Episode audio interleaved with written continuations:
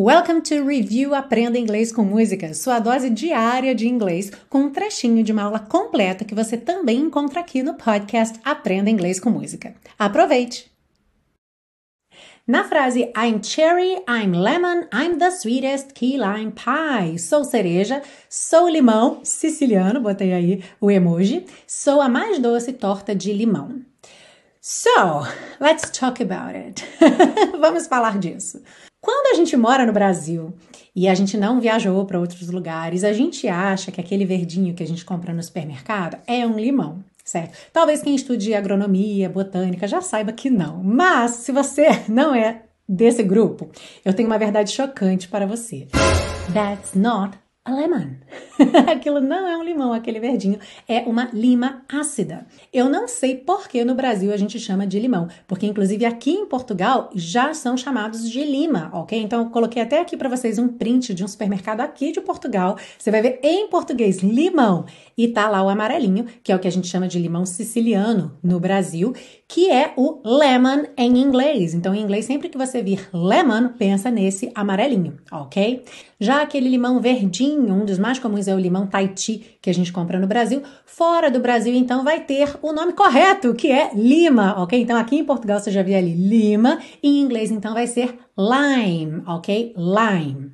E olha que interessante a diferença de preço. No Brasil, o verdinho, que é bem mais comum, é bem mais barato do que o amarelinho, chamado limão siciliano. Já aqui em Portugal, o tradicional, o comum, é o limão, que é o amarelinho, então ele é bem mais barato do que a lima. E para quem está pensando em morar em Portugal e fica pesquisando preços, esses daí estão atualizados, viu? Fiz o print essa semana. Por isso que eu sempre digo que aprender um novo idioma não é só aprender uma segunda língua. Na verdade, aprender um novo idioma muda a nossa visão de mundo. E é verdade, olha só, você talvez tenha descoberto aí pela primeira vez que o que você a vida toda chamou de limão, na verdade, é uma lima ácida.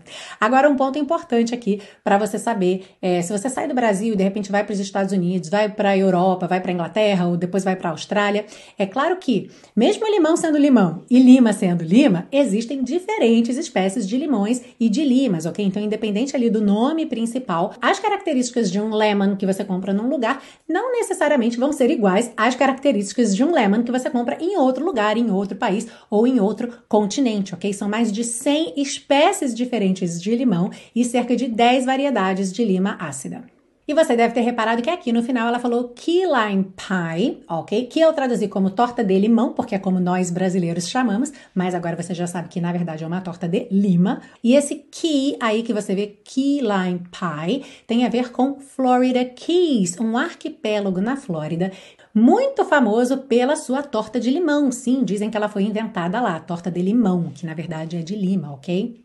Verdinho, lime, verdinho. Alright?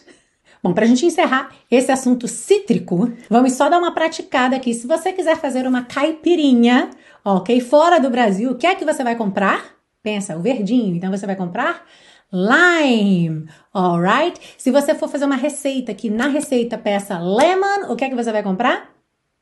O amarelinho, chamado limão siciliano no Brasil. I am woman, I am fearless, I am sexy, I'm divine, I'm unbeatable, I'm creative, honey, you can get in line.